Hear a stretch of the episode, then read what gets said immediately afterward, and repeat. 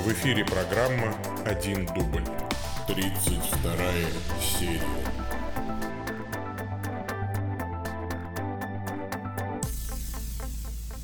Во имя Отца и Сына и Святого Духа.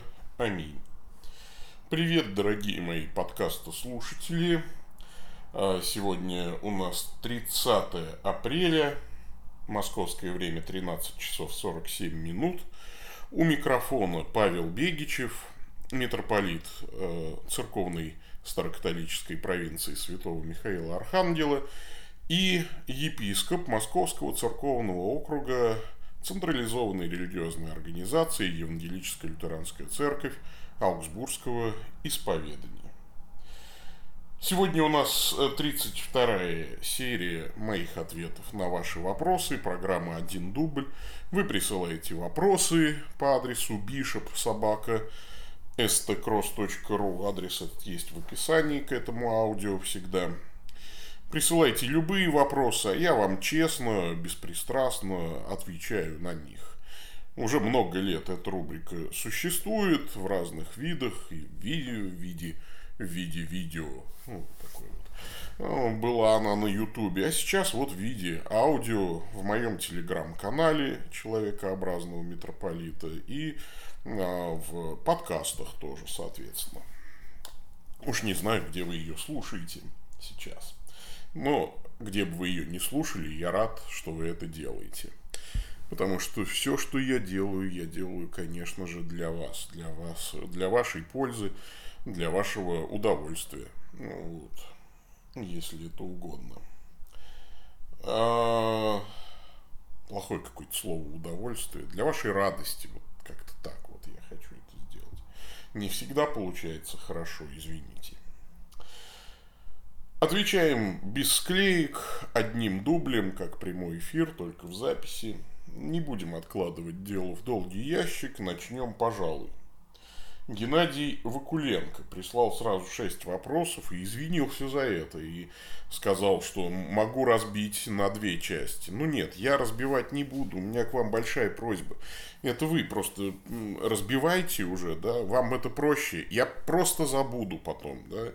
Э, если на все не отвечу. Я отвечаю, в общем, на все вопросы, которые пришли, э, вот, пока мне удавалось это сделать, но просто если у вас больше трех вопросов, вы, пожалуйста, вот, ну, вам это будет проще сделать, сохранить э, какую-то часть вопросов на следующий выпуск. А я отвечу на все шесть. Ну, просто короче. И опять же, вот если вы много вопросов прислали, я буду отвечать, ну, просто коротко и неподробно. Вот. А мог бы э, подробно отвечать, вот как-то так. Поэтому тут вот сами смотрите. Э, Падре Павел, приветствую, пишет Геннадий. А, писал вам недавно в Телеграм, вы просили продублировать сюда. Совершенно верно. Вопросы принимаются только по адресу bishop.sobaka.stcross.ru Опять же, не потому, что я вредный бюрократ, а потому, что я просто их потеряю. У меня нет времени их сводить воедино. Я когда сажусь записывать ответы на вопросы, от, открываю почту и читаю. И это удобно. А так это все вот куда-то хранить, пересылать, просто поймите меня правильно, нет времени.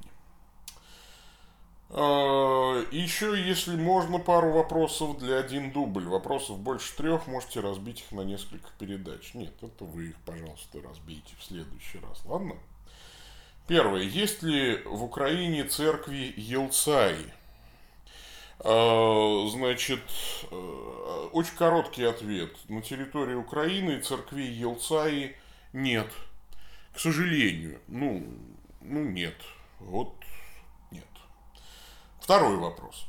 Слышал от наших украинских лютеран критику в адрес вашего объединения. Дескать, несерьезно все это, типа любители собрались и придумали себе забаву. Не могли бы вы прокомментировать?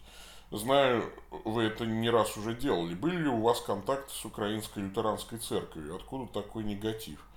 Мне трудно э, что-либо сказать по поводу причин негатива э, к Елцаи. Я думаю, что во многом негатив по отношению к Елцаи связан с деятельностью людей, которые сейчас из Елцаи уже вышли И, э, ну, слава богу, что так вот произошло. Ничего плохого про них я не скажу и говорить, ну, то есть не буду просто. Вот. Э, просто не буду, скажем так, говорить ничего про них плохого. Э, пусть служат Господу, вот, проповедуют Христа, как Павел говорит, притворно или искренне, буду и тому радоваться. Пусть они это делают. Ну, вот, но они вышли. А, и, возможно, негатив связан с их деятельностью, потому что я в Елцае нахожусь с 2015 года э, всего лишь, да, и я лично не пересекался с украинской э, лютеранской церковью. Я смотрел, ну, с представителями э, вживую, я смотрел в интернете про них, и тут я не то, что не буду ничего плохого говорить, я просто ничего не могу плохого сказать, ну просто у меня нет никакой плохой информации. Мне украинские лютеране очень нравятся. И когда я узнал, что украинская лютеранская церковь служит э, литургию Иоанна Златоуста, переведя ее на украинский язык, я просто мысленно поаплодировал. Мне кажется, что это прекрасные служители Христовы, украинская лютеранская церковь. И я почел бы за честь познакомиться с ними и наладить отношения, может быть, от лица каких-то э, бывших э, служителей Елца и принести им извинения, если они были обижены. В общем, я ничего плохого не знаю про украинскую лютеранскую церковь, э, про то, что несерьезность, ну, несерьезно собрались в Елцае, ну, это да, это есть такое общее место, есть такое общая такая энергия заблуждения, да, что вот несерьезные люди собрались, придумали себе забаву. На самом деле так, конечно, не бывает. Э, мы восстановили апостольское преемство, настоящее апостольское преемство от старокатолической церкви. Может быть, до 2015 года и были какие-то основания так говорить, что вот это несерьезные лютеране, что-то собрались, там какую-то, ну, чисто с баптистской такой экклесиологией, когда любой человек э, может, типа, создать церковь. Ну, да, э, это, конечно, несерьезная экклесиология, такая неопротестантская. Ну, соберемся, все, и мы, и мы теперь церковь. На самом деле нет, конечно. Э, в церкви должны, должно быть не только правильно проповедуемое Евангелие, но и правильно должны совершаться таинства. То есть должно быть легитимное э, рукоположение, должно быть, должны быть правильно поставленные служители и так далее. Вот. С 2015 года в Елцае, я не могу говорить за то, что было в Елцае до 2015 года, я там не был, вот, и не несу за это никакой ответственности, соответственно. А, вот. Но с 2015 года я вступил в Елца именно после того, как они восстановили апостольскую преемственность, а, получили ее от Старокатолической церкви. Вот этот новый этап а, жизни Елца и мне очень и очень дорог. Поэтому я здесь. Значит, третий вопрос. Можно ли стать членом вашей церкви христианину, исповедующему пять пунктов кальвинизма? Думаю, да. Я думаю, да. Э, э, тут важно, тут важнее все-таки договориться нам о э, по вопросу причастия, да, вот по вопросу таинств с кальвинистами традиционно у лютеран и, соответственно, у других исторических церквей претензий по поводу таинств. Вот. А по поводу пяти пунктов кальвинизма, ну, это частное такое толкование, даже не самого Кальвина, конечно, ну, сколько его учеников, э, вот, в частности, Теодор Безы, там, да, ну, я бы поостерегся, ну, как бы быть супралапсарианином, как Беза, например. Ну вот, я знаю, что большинство кальвинистов инфралапсариане, да, и есть малое количество сублапсариан. Но это частное богословское мнение, основанное на, ну, на мой взгляд, слегка произвольном толковании трудов Августина Блаженного. Ну да бог с ними, мало ли частных богословских мнений. Вот. Поэтому я, честно говоря, э, кальвинистов у меня есть друзья кальвинисты, ну, реформаты, да, то есть, и слава тебе, Господи, что они есть, вот, и э, а у нас есть в Елца и служители, э, имеющие реформатские корни и служение реформатское, э, и мы отлично вообще общаемся. Ну что, ну бывают у нас разные богословские мнения по поводу второстепенных вопросов, адиафорических вопросов. Ну, а, Тут, конечно, пять пунктов кальвинизма касаются вроде бы сатириологии. Я бы не сказал, что сатириология – это адиафора. Нет, конечно. А, то есть, учение о, о спасении – это сатириология. А адиафора – это вопросы, которые не имеют отношения к спасению. Но, а, скажем так, ведь пять пунктов кальвинизма касаются специфического толкования да, значит, вопросов о Божьем избрании и так далее. Ну, я бы, ну, скажем так, спорил, да, по поводу особенно ограниченного искупления там и так далее.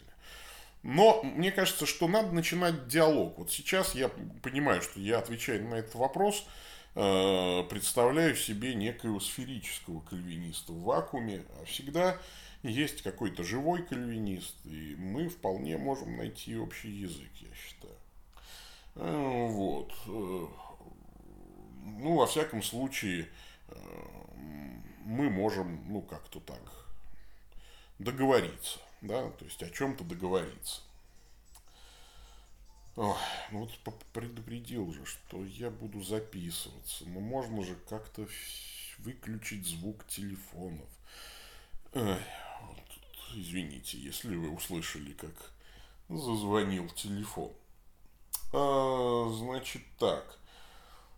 Пойдем дальше. Четвертый вопрос. Раз уж зашел разговор о кальвинизме, в одной из последних передач, отвечая на чей-то вопрос, вы упомянули, что Кальвин доставил много бед христианству. Не могли, недословный цитат, не могли бы вы озвучить хотя бы несколько из этих бед? Надеюсь, доктрину о предопределении вы не станете ему приписывать. Иначе можете даже не начинать отвечать на этот вопрос. Ну нет, доктрина о предопределении, конечно, разрабатывалась Августиным Блаженным, но толкование Кальвином и его последователями особенно э, этой доктрины, ну, сделало, да, действительно нанесло немало бед христианству. От неврозов и депрессий. Э, ну, просто мне, скажем так, приходилось э, немало в своей жизни расколдовывать мальчиков, заколдованных э, кальвинистами, скажем так, мальчиков и девочек. Когда они приходили ко мне в глубокой депрессии и неврозе, ну, например, от, от того, что э, вот э, я постоянно грешу, следовательно, я не избран к спасению. Потому что если бы я был избран к спасению, я бы не грешил. А раз я не избран к спасению, то я, наверное, то и буду дальше грешить. Потому что если я не избран к спасению, то я же никак не спасусь. Ну, вот. А если я избран к спасению, то Бог однажды все-таки сам во мне выключит эту грешилку мою. Ну, вот. Буду ждать, когда либо Бог вы, вылеч... выключит грешилку во мне, ну, либо уж хоть погрешу, да в ад пойду с приятными воспоминаниями.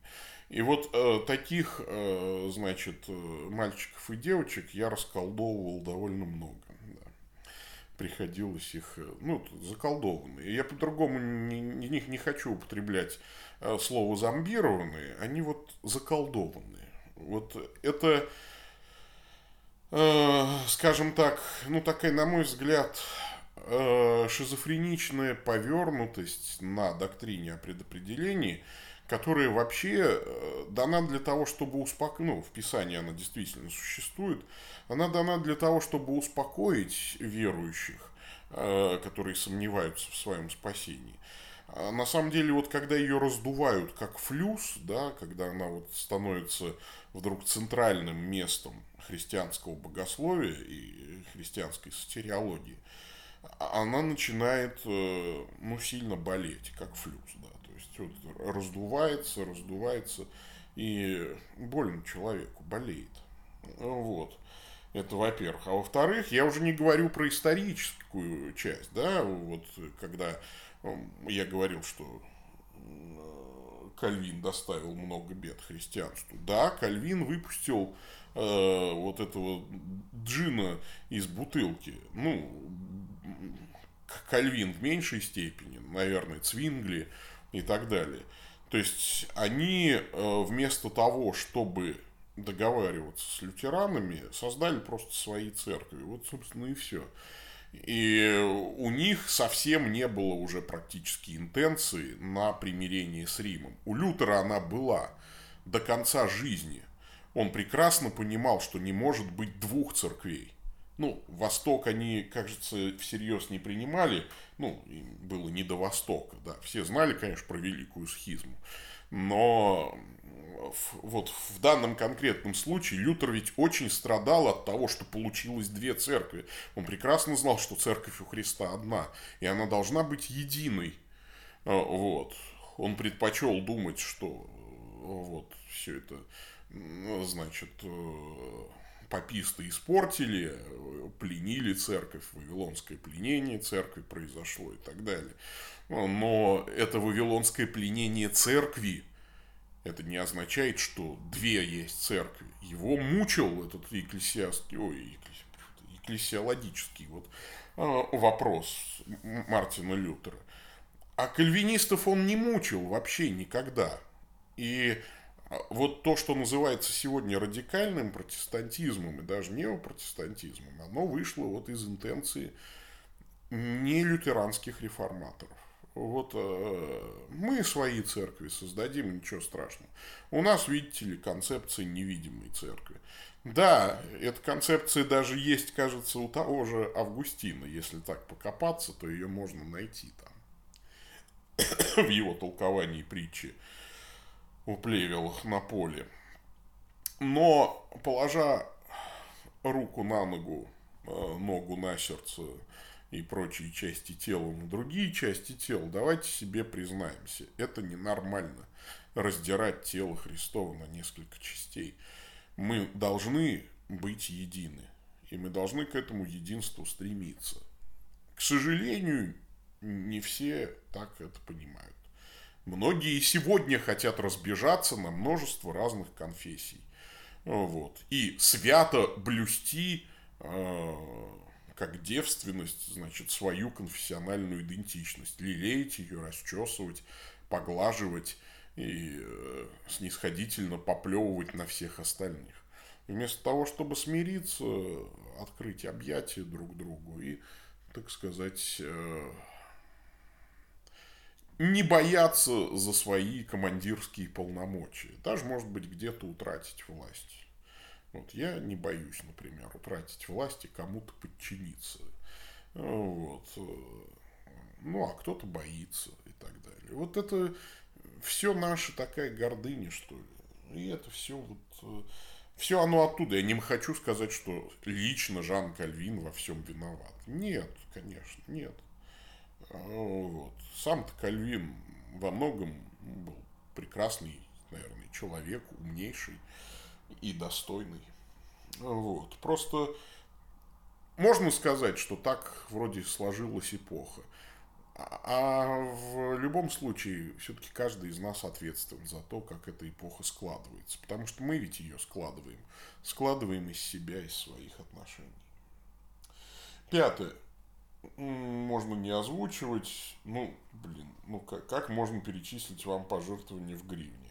Ну, судя по всему, никак я не, не знаю. Наверное, есть какие-нибудь там э, сервисы типа Western Union, в кон, контакта там какого-то. Ну, можно, наверное, но все это автоматически конвертируется.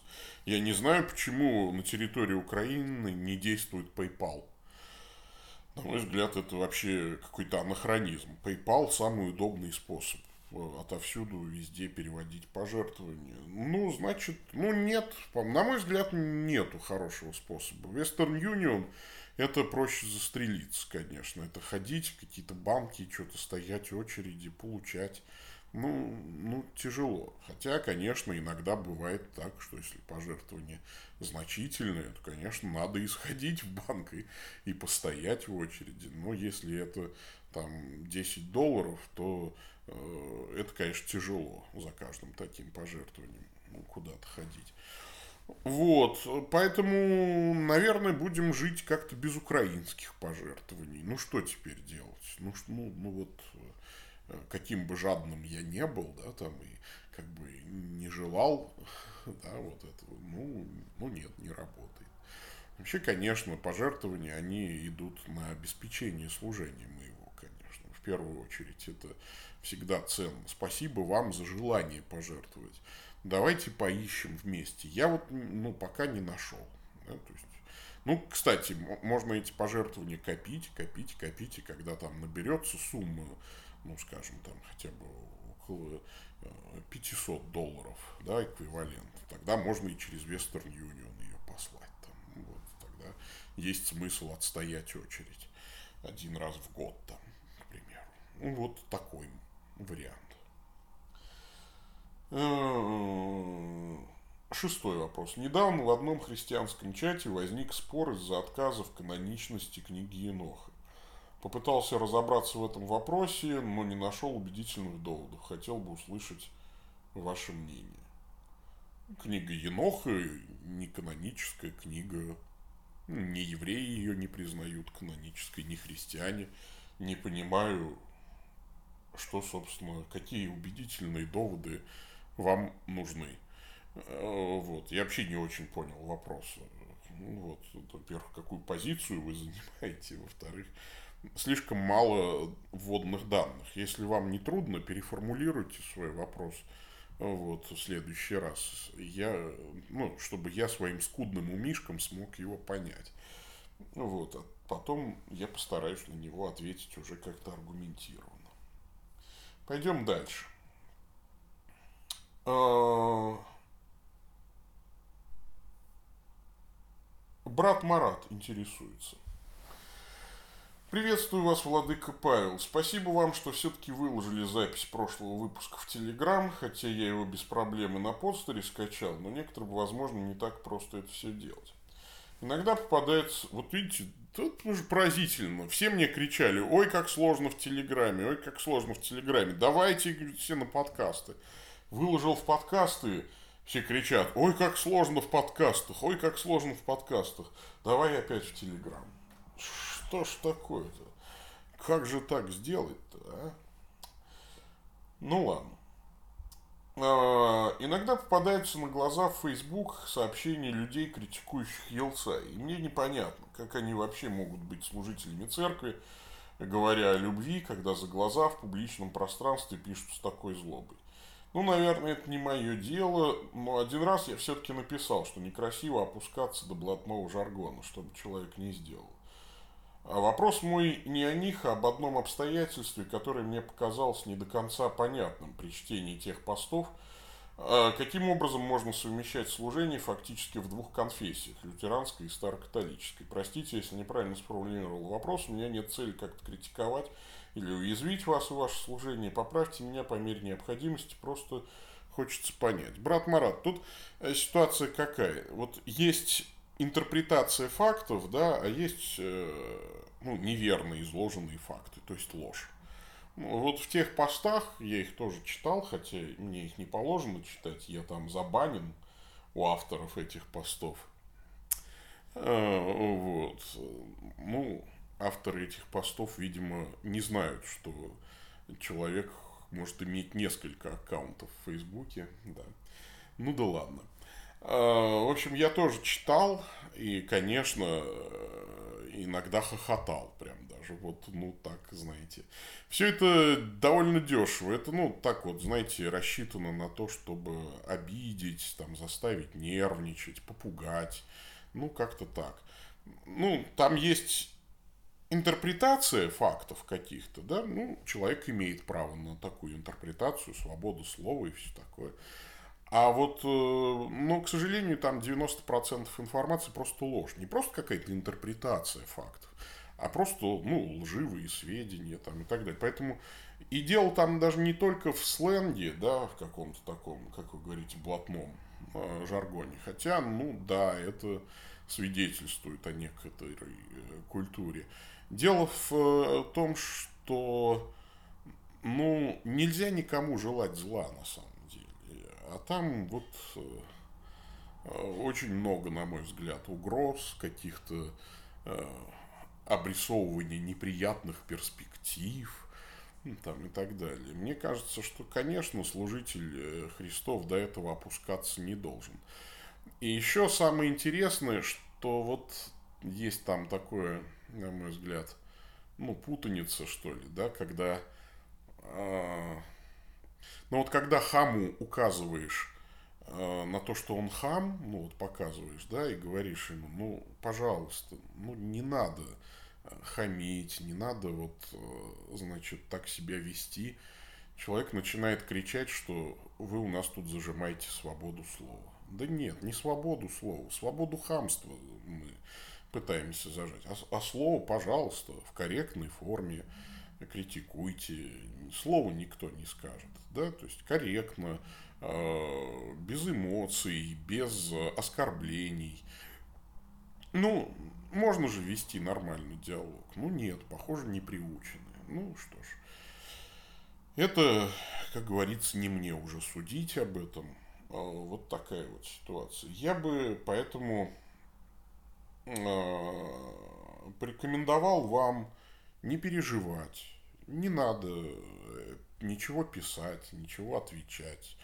Э, там, ну, ну не надо просто, не надо нагревать вот эту атмосферу и без того нагретую. Я люблю э, этих людей и благословляю их по-прежнему и готов им благотворить вот, и, и так далее. И это вот, ну, ну, это должно на ком-то остановиться, да, то есть вот я не буду отвечать, я не буду, э, ну, как-то оправдываться там. Я было написал, да потом удалил, ну, на другой день удалил. Я подумал, боже мой, зачем? Ну, вот Э, хотя я ведь никого там не обвинял, да, я попытался ответить на обвинения против меня, там выдвинутые. А ну потом понял, ну это бесполезно. Никого я не смогу убедить. Убедить можно ведь только одним способом. Ну, жизнью своей, да, жизнью и служением. Вот есть люди, есть церковь, есть служение. Есть э, люди, которые меня знают, которые звонили мне и писали, и говорили, ну что же это такое, как так можно? Ну, особенно все потешались над моим алкоголизмом, да. Значит, да. Да, я человек с баптистским бэкграундом. Алкоголик – это, конечно, сильный пиар-ход. Ой, какой кошмар-то. Я прям, да, был так. Ну, я веселился, да, хорошо. А, ну, а что касается вашего вопроса, он вообще ведь не стоит выеденного яйца, как можно а, совмещать служение в старокатолической и в лютеранской церквах. Вот есть такое понятие, как родственные конфессии. Родственные конфессии, которые административно э, как бы расходятся, да, то есть вот сохраняют свою независимость, но исповедуют духовное родство между собой. И подписывают, например, договор о совместном служении кафедры и алтаря. То есть, а что это значит? Это означает, что они признают легитимными таинства друг друга и признают, э, что с кафедры у них звучит одно и то же учение. Да, есть вторичные какие-то акценты, частные богословские мнения э, и так далее, но это все э, вопрос будущего диалога и так далее, уточнения позиций. Вот. Но в целом мы родственные конфессии. Следовательно, служитель одной конфессии одновременно считается служителем и другой конфессии. Так мы договаривались на берегу, что называется, да, и еще до подписания интеркоммуниума. Я не слепой, я очень хорошо помню первое письмо епископа Елцая Константина Андреева. Я еще не был членом Елцая, но я уже был адресатом. Да, я стоял в рассылке, и я помню это письмо, когда только еще договаривались об интеркоммуниуме. Черным по белому там написано. Служители Елцаи будут считаться служителями Старокатолической церкви. Это мне очень понравилось. И тогда это понравилось всем. Все за это проголосовали, все сказали да, подписали интеркоммунион, э, значит, и так далее, и тому подобное. Э, вот. Уж какие там, кто вел кулуарные разговоры, я не знаю. Возможно, у кого-то в голове какая-то была другая задумка. Но это уже я не виноват. Я, знаете ли, что вижу, то пою. Вот у меня есть письмо, я его увидел, поверил, что это правда, увидел реакцию положительную, и мы вступили в Елца и с нашим приходом тогда.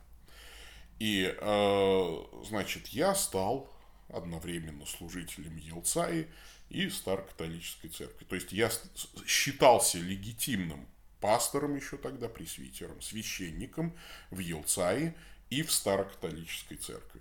То есть я мог священно действовать за алтарем в Старокатолической церкви, а старокатолический священник мог священно действовать за алтарем в лютеранской церкви. И это нормально.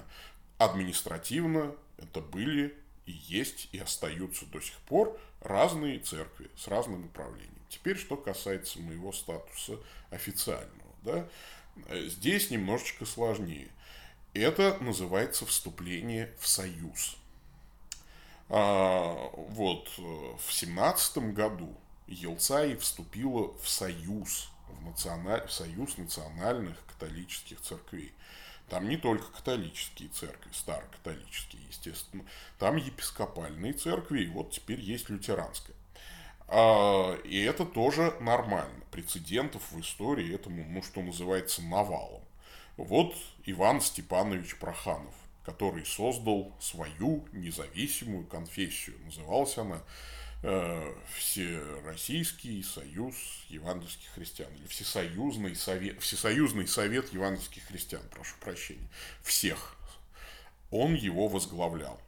Он был епископом, ну, мы сказали, да, архиепископ, ну, его должность называлась, по-моему, председатель э, совета, да, э, Всесоюзного совета евангельских христиан.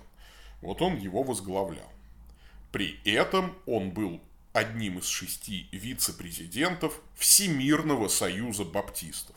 Евангельские христиане и баптисты – это были две разных конфессии. У них были э, разницы там, во второстепенных вопросах вероучения. Кстати, по поводу таинств даже у них разные были вопросы причастия. У евангельских христиан открытые, у баптистов закрытые.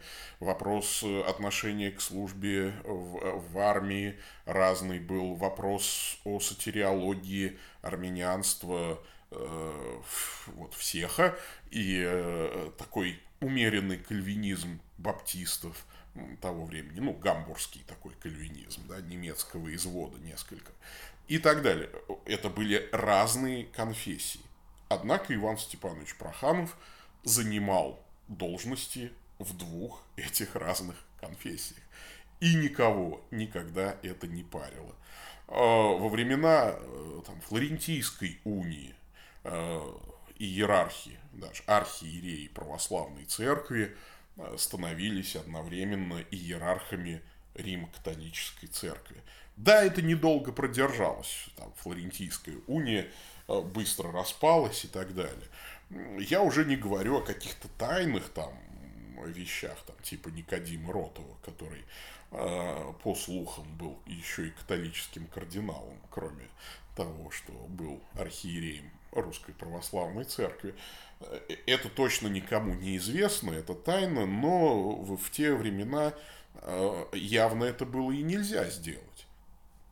К счастью, у нас сейчас времена другие. Мы можем такие вещи уже делать явно.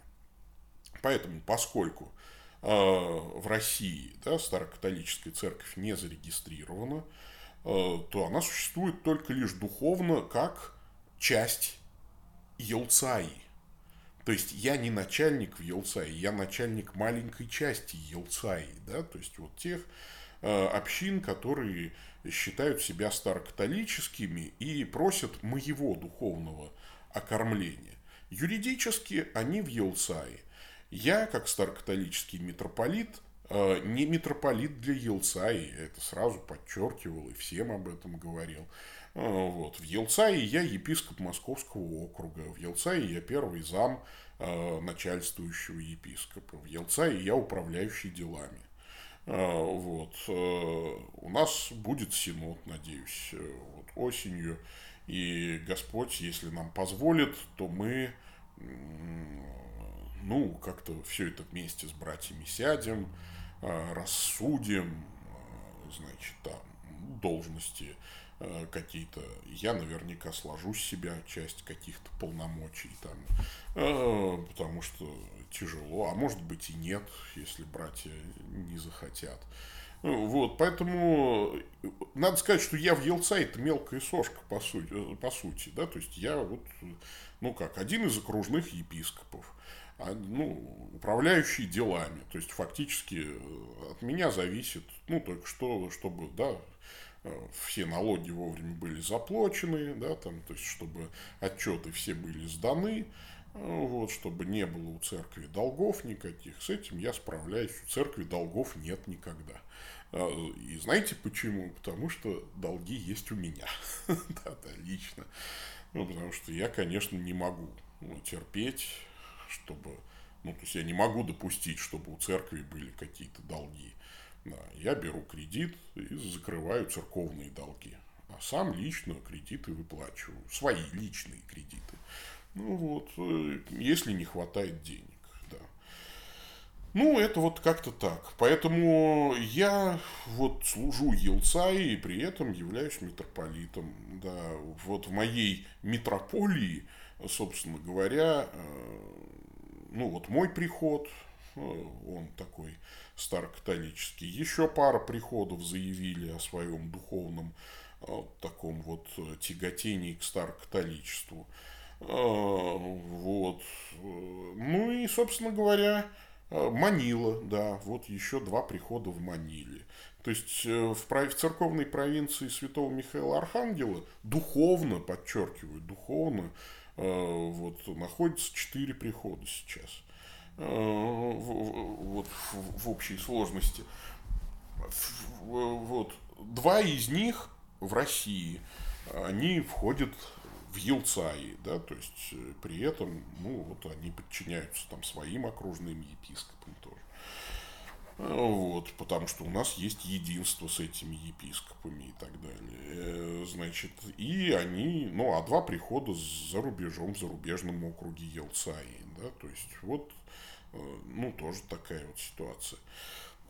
Да, она несколько двойственная, она несколько... где-то мы идем ощупью, где-то мы пытаемся ну, не наделать ошибок, потому что э, этот путь, хотя и хоженый до нас, но он такой, э, не, скажем так, ну, не сильно протаренный.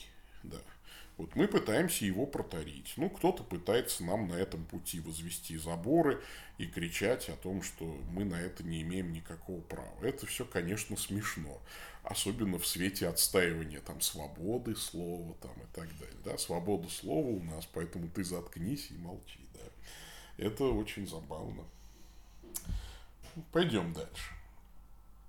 А, второй вопрос покороче и попроще. Как вы относитесь к записанным на видео или аудио молитвам?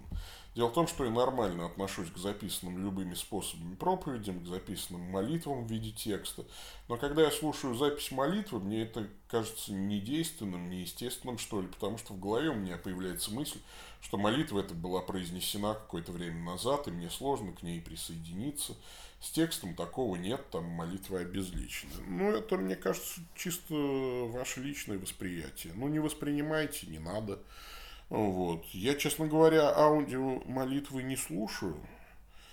Э, хотя могу и присоединиться. Ну, какая разница? Ведь что значит присоединяться? Ты какие-то интенции молитвенные, да, то есть вот желание, движение души они либо попадают в резонанс с твоими, и тогда неважно, когда эта молитва была произнесена, либо не попадают, и тогда тем более неважно, когда эта молитва произнесена, тогда или сейчас. Важно движение вашей души, ваша молитвенная интенция. Вот, собственно, и все. Последний вопрос по следующему тексту из книги Деяний. Жители Иерусалима, начальники их, не узнав его и осудив, исполнили слова пророческие, читаемые каждую субботу, и, не найдя в нем никакой вины достойной смерти, просили Пилата убить его. Когда же исполнили все написанное о нем, то, сняв с древа, положили его в гроб. Вопрос по поводу последней фразы. Павел и Лука, передающие его слова, никак не выделяют действия Никодима и Иосифа Аримафейского по погребению Иисуса. Если об участии в погребении тела Господа Никодима упоминает только евангелист Иоанн, то про Иосифа пишут все четыре евангелиста, в том числе и сам Лука. Почему они вместе с жителями Иерусалима и начальниками их, которые не узнали, осудили, просили Пилата убить его, хотя мы знаем, что эти двое точно были против осуждения Иисуса. Еще раз спасибо. Вопросы можно сокращать при необходимости с уважением брат Марат. Брат Марат, ну есть такой литературный прием, называется синегдах, когда э, часть выражается через целое или целое выражается через часть. Ну, к тому же формально значит, и Иосиф, и Никодим были начальниками иудейскими. Э, вот. Поэтому можно сказать, что начальники иудейские убили Иисуса Христа, хотя Никодим и Иосиф были против. И можно сказать, что начальники иудейские похоронили Христа, хотя этого не делал никто, кроме Никодима и Иосифа. А, здесь, э, ну, такая вот ситуация. Это же обычный разговорный язык. Здесь нет строгих каких-то дефиниций. Э, вот. Ну, вот. Начальники иудейские, да. А начальники иудейские бывают разные. Бывают за Христа, бывают против Христа. Пойдем дальше. Денис интересуется, человек Денис интересуется. Мир вам, Владык Павел, спасибо вам за ваше медиаслужение, очень назидаюсь и ободряюсь им. Спасибо вам, Денис, очень приятно всегда. Есть э, просьба технического характера. Могли бы вы, выкладывая видео на канале, делать более информативные заголовки? Не просто место, например, а место и дата или месса, название проповеди и дата. Можно также было бы включать в название и наименование праздника, если это не рядовое воскресенье. А то пока отличить большинство выложенных видео с богослужений можно только по дате публикации. Спасибо. А, принимаю обличение, дорогой Денис. Это я разленился, честно вам скажу. У меня, а, а, я раньше так и делал. Но тут как, вот у нас идет прямая трансляция когда ты прямую трансляцию делаешь с сотового телефона, ну, то есть через мобильное приложение YouTube, YouTube не дает возможности эту трансляцию запланировать. Да? Ну, вот, не дает. Мой сын делает трансляцию со своего личного телефона. Это не мой даже телефон. Всегда, э, когда он делает эту трансляцию, всегда это делается все на бегу. Он у меня околит, у него масса других там обязанностей. И обычно за 5 минут до начала мессы я ему говорю, Леш, давай включай, врубай трансляцию. Когда ты врубаешь трансляцию, особенно в последние дни, вот перестали мы это писать, да, все. Последние дни, э, связанное с блокировками Роскомнадзора, э, YouTube глючит, приходится, приходится запускать трансляцию по нескольку раз, всякий раз писать ее название на маленьком экранчике сотового телефона. У моего сына маленький телефон.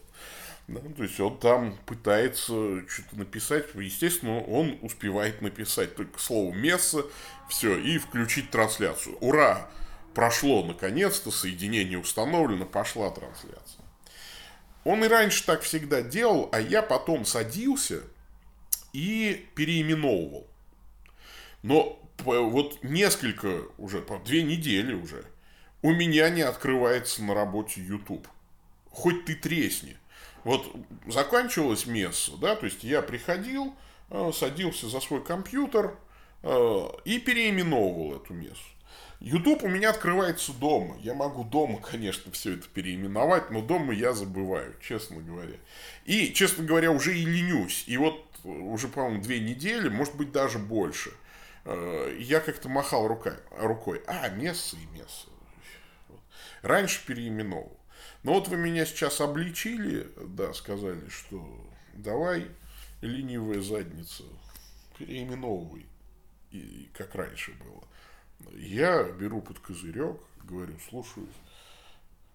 Постараюсь исправиться. Постараюсь засесть. Вот сейчас дома, выходные, пока праздники. Да, то есть я пока дома и работаю дома. Вот, поэтому пока вроде есть время. Да это и недолго, конечно, сесть да и переименовать. Ну, то есть на полчаса работы-то. Ну, мне не забыть главное. Я постараюсь это сделать в ближайшее время. Вот. Пойдем дальше. Служащий интересуется. А, здравствуйте, отец Павел. Пишет вам служащий. Служащий. Служащий. Служащий это такой чиновник. Служащий. Не знаю, как правильно поставить ударение, кстати. Э, первый вопрос. Римлянам 1.25. Они заменили истину Божью ложью и поклонялись и служили твари вместо Творца, который благословен во веки. Аминь. О каком времени это может говориться? Когда они стали поклоняться и служить твари? Да все в разное время. Тут не говорится, что в каком-то один момент люди вдруг так, а, все, заменили служение э, Божьей ложью и поклонились твари вместо Творца. Это, так, э, условно говоря, произошло после грехопадения. И разные люди с разной интенсивностью, с разной скоростью это сделали. Да? То есть после грехопадения все это, разумеется, произошло. У разных людей по-разному, в разные периоды. Там. Ну вот. Ну, уже Ламех там, да, то есть фактически возглавил служение себе. Я убил мужа в язву мне – и отрока в рану мне, и двух жен себе взял там, да, и все. И если за Каина отомститься в семеро, то за Ламиха в 70 раз в семеро, да, то есть такое горделивое, горделивое пьяное бахвальство. А, значит, ну пойдем дальше. Деяние 11.26. Целый год собирались они в церкви и учили немалое число людей. И ученики в Антиохии первый раз стали называться христианами. Э, стали называться, имеется в виду они сами себе или другие стали их называть. Э, так.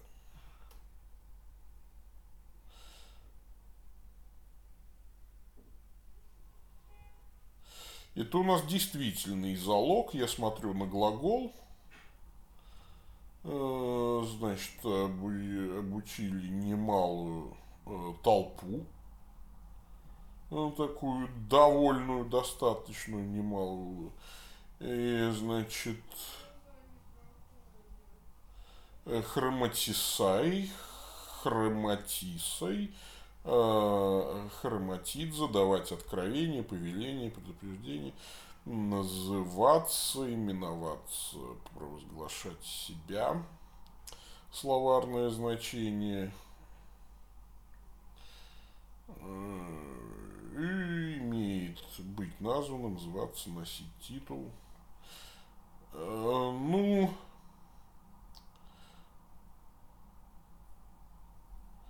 Ну, это как бы это, так сказать, это не возвратная форма, это не медиальный залог, это активный залог. Э, стали называть. Так, погодите, а кого они...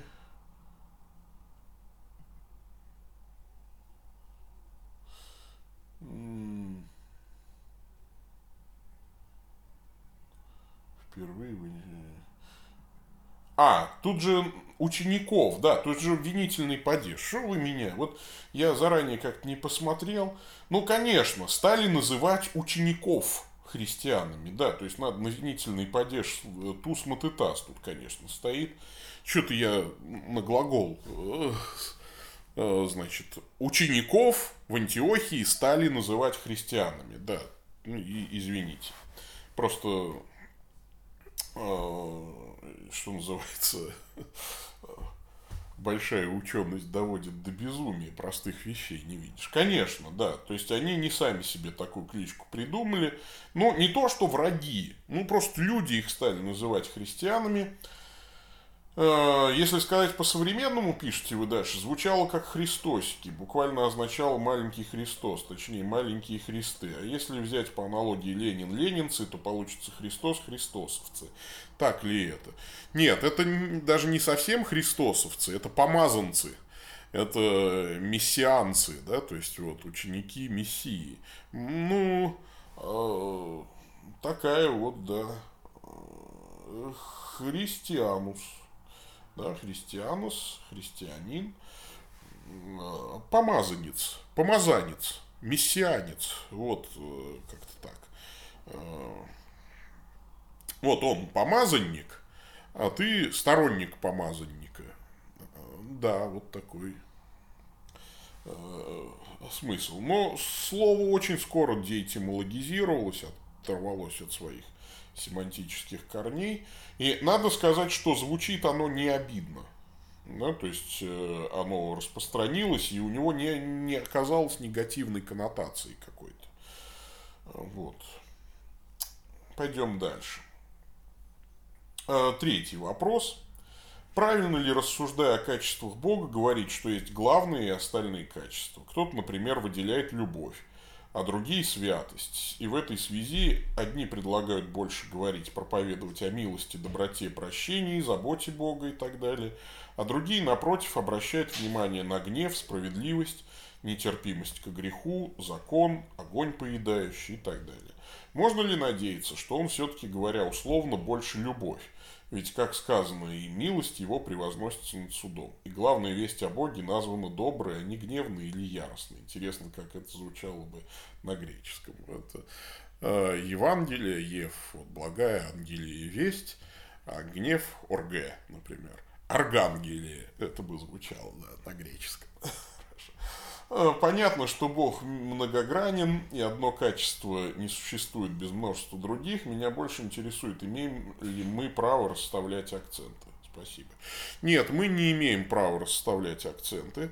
Тут важно понимать э, разницу между сущностью Божьей, э, неизменной, э, где вот все качества сбалансированы и так далее, а, и э, энергией Божьей, да, то есть э, то, как Бог взаимодействует с с тварным миром.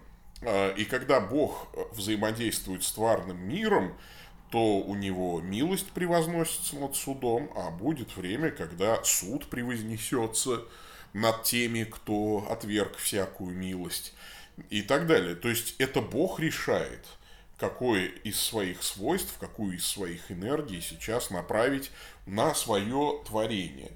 Э, сущностно все качества в Боге абсолютно одинаковые и так далее. Но даже милость превозносится над судом. Это качество, это, э, ну, это энергетическое богословие, так называемое. Да, вот Григория Паламы, посмотрите, Паламы, Паламы, э, по-разному ставят ударение. Вот. Бог сущностно, да, то есть, но когда сущностно целостен, все свойства его одинаковы в нем, но когда он взаимодействует с тварным миром, конечно, какая-то из его энергий в данном случае превалирует. Имеем ли мы право расставлять акценты? Нет, не имеем, потому что все акценты в данном случае расставляет он. Это он с нами взаимодействует. И мы имеем право их расставлять только так, как он открывает это нам в слове, в своем священном писании. Вот сейчас мы живем в такую диспенсацию, диспенсацию церкви. Вот сейчас вот Бог с нами взаимодействует вот так. А, например, в эпоху Великой Скорби совершенно по-другому. Во время второго пришествия он со своим творением будет еще как-то взаимодействовать. Очи у него как пламень огненный, да, и из уст его исходит меч э, и убивает, да, и вот духом уст своих убьет нечестивого. Это страшный же образ, да? Ну и так далее. Все зависит от времени и от его суверенного решения, как он будет с нами взаимодействовать. Вот. Ну, все вопросы на сегодня. Долго я, по-моему, отвечал на них. А, ну, меньше часа все равно. А, вот. Спасибо вам за вопросы. Надеюсь, что я ответил искренне. Ну, я старался, а, вот что лежит на сердце, то и отвечать. Если что не так, простите. Вот. Благослови вас Господь. По-прежнему мы нуждаемся в пожертвованиях, по-прежнему вот, нужно погашать мне лично какие-то долги, да, потому что э, вот служение наше не должно останавливаться. Э, вот такая вот у нас ситуация, э, такие у нас э, дела. И я очень благодарен вам всем за поддержку, за то, что вы присылаете вопросы. Пусть имя Господне прославляется. И храните, храни вас Господь всех. Э, я очень благодарен всем вам, молюсь о вас, и вы молитесь обо мне грешном. Э, ну что, осталось только благословить вас. Слава Отцу и Сыну и Святому Духу. Аминь. Пока-пока.